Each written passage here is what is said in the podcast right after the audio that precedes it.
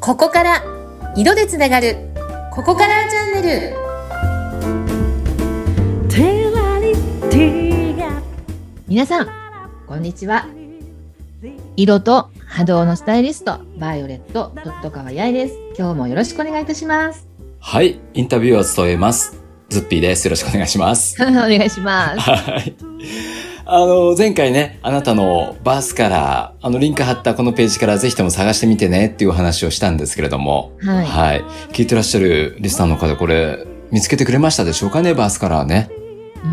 うんうん。これ、バースカラーっていうのは、あの、まあ、前回知ったんですけれども、見た目っていうのがパーソナルカラーで、その内面にあるもう持って生まれたあなた自身の色っていうのがバースカラーというものなんですね。。はいいはい。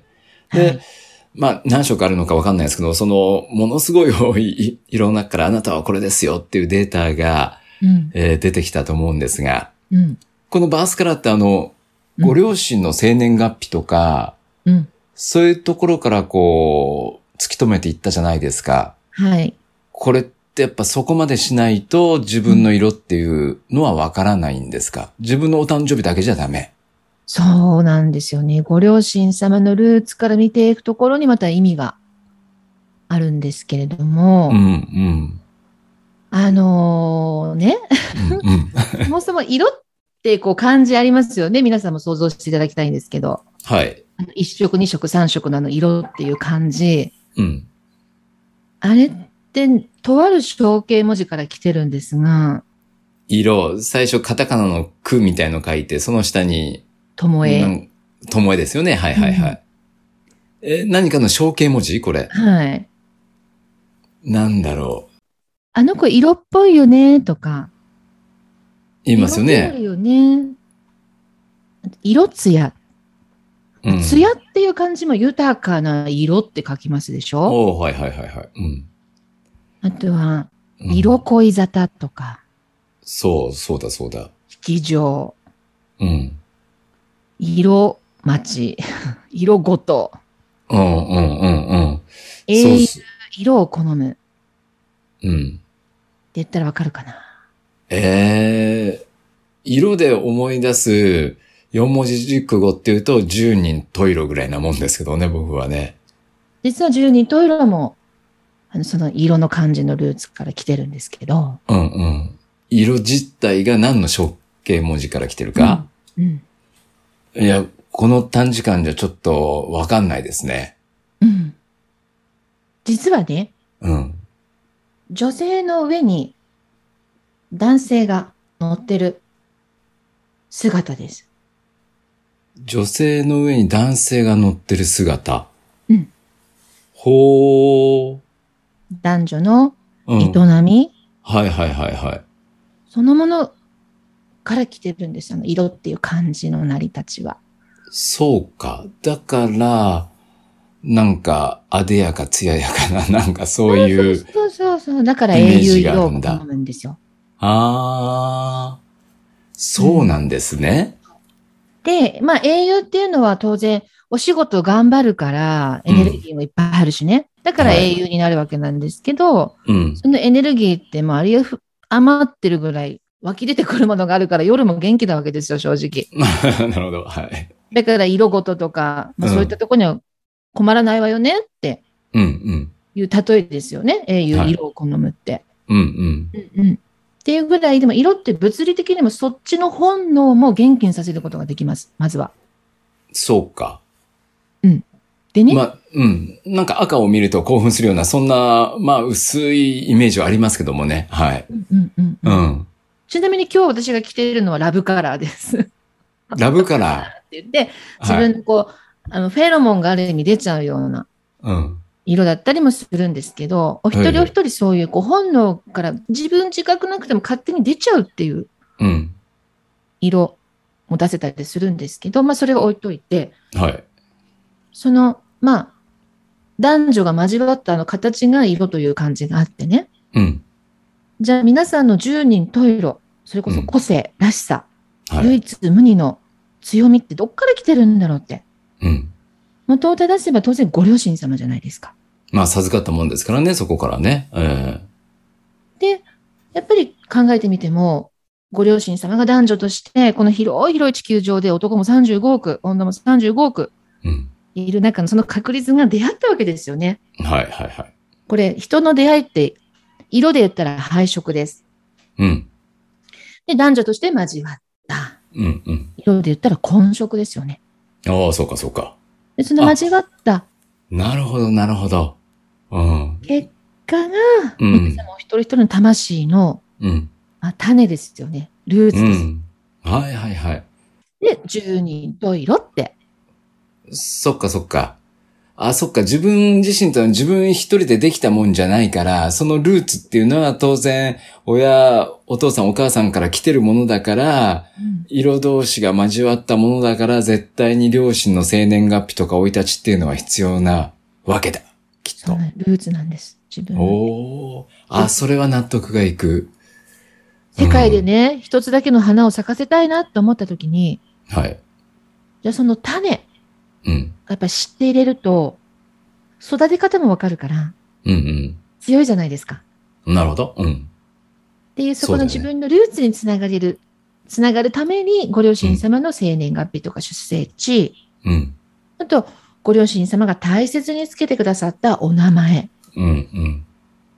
音にも波動があるので、はい。声色とか、えー、う音ん。色っていう、うんすべて波動とか波長の世界ですよね。音も声も色も。うん。うん。うん。なので、秀次ってつけてくださったご両親様が大切に大切につけてくださったお名前の音の波長も算出結果に関わってくるんですね。ほー。そうか、わかる。あの、そこまで言われるとわかる気がしますね。はい。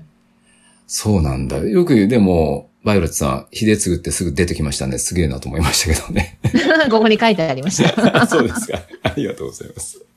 そっか。やっぱ自分は人、ね、自分だけでできたもんじゃないから、両親があって、その両親だって先祖があって、こう、どんどん繋がってきたものの、中の一人だから、当然そのルーツを探っていく、その情報っていうのは必要になってくると。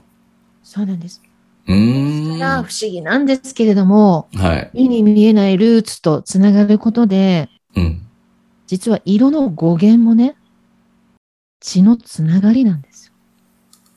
ほー。あ、そっかそっか、そうだよね。さっきあの、まあ、男女が営むっていう、その形から生まれたのが色なんだよっていう感じですから、そうか。あ、これは勉強になりましたね。血のつながりなんですよ。で、血のつながりって正直目に見えないじゃないですか、それこそ。うん、うん、確かに。ですけども、明らかにありますよね。あります。は電い。磁波と一緒ですよ。電磁波も目に見えない。うん、けど明らかに存在している。うん、この目には見えないと私たちはとかくスピリチュアルとかオカルトっていう言葉で片付けてしまって、うん。何怪しいこと言ってるのっていうふうになってしまう場合もありますけれども、はいはい。うんそうではなくて物理的にでもある。その目に見えない力うん、をやっぱり味方にできるかできないかってすごく大きくて、うん。やっぱりそのご自身の祖先、先祖とつながることで、なんていうのかな、不思議なんですけれども、目に見えないご先祖様のね、応援がいただける感じ。うーん。それが色でも具体的に出てくるので、十人十色っていうぐらいですから、本当にね。うーん、そうかそうかそうか。うん。ああ、これはやっぱり、そのカラー、本当に一刻も早く見抜きたいですね。うん。うーん。そうするとね、第一にぐんと根が張れる感じですよ。うーん。根っこも目に見えないでしょ見えない見えない。そうそうう。んそれこそ土の中ですからね、水面下というか。うん。でもそこに大きな根っこを張ってる人っていうのは、うん。大きく成長できるけど、はい。根が張れないと大きく成長できないじゃないですか。そう。ぐらぐらするでしょうしね、やっぱりね。本当にそれと一緒だなって。なんか目に見えないところこそ結構大事。うん。なので私はまあトータルのもちろん目に見える世界のスタイリングもするんですけど、はもう経営者、ビジネスマン、い。うんビジネスパーソン、ビジネスウーマンの方には目に見えない、えージャケットの裏生地の色とか、あ、そうかそうか。そうかそうか。うん。色自身はパワーを持ってるから、はい、別に人に見せておく必要はないんですもんね。うん、もうパンツだっていいんですよ。ああ、そうかそうか。うん。でまあ昔から勝負下着っていう言葉もありますけど、うん。じゃあ赤つけてればみんな元気になるかっていうそういうわけでもなくて、うん。うん。ね、さっき言ったように、色と波長って相性あるから、波長が合う合わないって、人間同士もあるように、うん。人と色も相性があるから、うん。ズッピーさんにとって、波長、波動、エネルギーが上がる色って赤じゃないかもしれないし、はい。わからないんですけどね、調べてみないと。そうか、そうか、そうか。あの、バイオレットさんの場合は、パーソナルカラーっていうのは、はい。バイオレットなんですかやっぱり。バイオレットはバースカラーでもあって、バースカラーでもある。うん、うん。バースカラー内面の波動が上がる色でもあって、うん。あと、外見のパーソナルカラー的にも実は相性がうんいいので、はいはいはいそうすると、内面も外面も相性がいいと、うん。片方、例えば外面だけ相性がいいよとか、内面だけ相性がいいよっていうのとわけが違って、はい。一石二鳥。一石二鳥。うんうん。でそこの目に見えないところから目に見える世界までトータルでスタイリングするのが私の仕事なんですけど、はい。そうか。やっぱ、まずはもう自分の色を知るっていうね、ところが、最も肝ですよね、やっぱりね。ね、だって10人トイロって言って、その色をね、知らずしてうん。生きていくのと、うん。知って、生かして、味方につけて生きていくのでは、この世は全て色の世界です から。この色の世界、これを味方につけるかつけないかって大きいと思いませんか確かにそうですよね。うん。そう、僕あの、本当にね、あの、大きな関心がなく、例えばあの、色でね、自分に合う合わないっていうのは、まあ、その朝出るときに、これはちょっと似合わせというか、うん。あまり良くないなとか、で、うんオートバイ買うとき、車買うときに、まあちょっと思い切って赤にしちゃおうかなぐらいな、それぐらいの意識でしかないんですよね。うん、うん、うん。なかっうんたんですけども、やっぱり今までちょっとお話を聞いてきて、うん。色自身が電磁であり、それに力があるからっていうお話を聞いていくと、もったいないですよね。無頓着でいるのはもったいないですね。確かにね。そうなんです。あのーうんこれだけ色に囲まれてるので、うん自分で操れるようになれば、うん。いくらでも自分が見たい世界を見れるし、うん。行きたい世界にも行ける。だから、Be a driver って昔大好きな、あの、キャッチコピーがありましたけど、自分自身のドライバー、人生のドライバーになれたりもしますね。色を操ることができると。おー、そっか。それは使わない手はないですね。調べない手もないし。わかりました。そっか。ぜひ。色ですね。色。色を味方につけましょはい。色を味方につけると、英雄色を好むと言われるようにですね、う。はい。あっちの本能も元気になるので、本当にモテますよ。特に男性。これキーワードですね、今日ね。うん。じゃあ頑張ろうかなって、今、あの、いっぱいの人が、よし、じゃあ頑張ろうって思ったかもしれないですね。うん。女性はなんだかんだ言って、あの、知識を得て、うん。例えば口紅一本選ぶんだって私などのピンクがいいかしらとかうん。なんだかんだやってるんですよ細かいところで。はい。ですけれども男性はやっぱり当然お仕事もお忙しいでしょうしうん。そんなのもう構ってる暇なんかないんだよめんどくさいっていう方がほとんどだと思うんですけどうん。まずはね寝ている間のシーツの色からで構いませんからはい。シーツなんてそんな特化変化するもんじゃないしねなるほどね。うん。ねうん。フェロモンが出ちゃうようななんかラブカラーでもいいしうん。きちんと眠れるようなリラックスカラーでもいいですからはい。その上に寝てるだけでいいんですよ、やることは。 あ、それはだけでいいいいですね。はい。で、そうだよね。自分があの、色を意識するようになると、例えば相手の色も今度は気にし出すようになったらこれチャンスかもしれないですね。今まで無頓着だった人が。うん。そうそうするとね、正直、あの相性とかうん。分かっちゃいます。おー。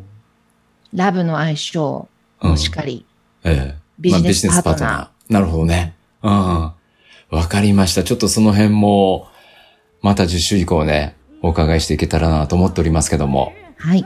OK です。まずはバースカラーを知って、自分の色をちゃんと知って、色を操っていこうじゃないかと。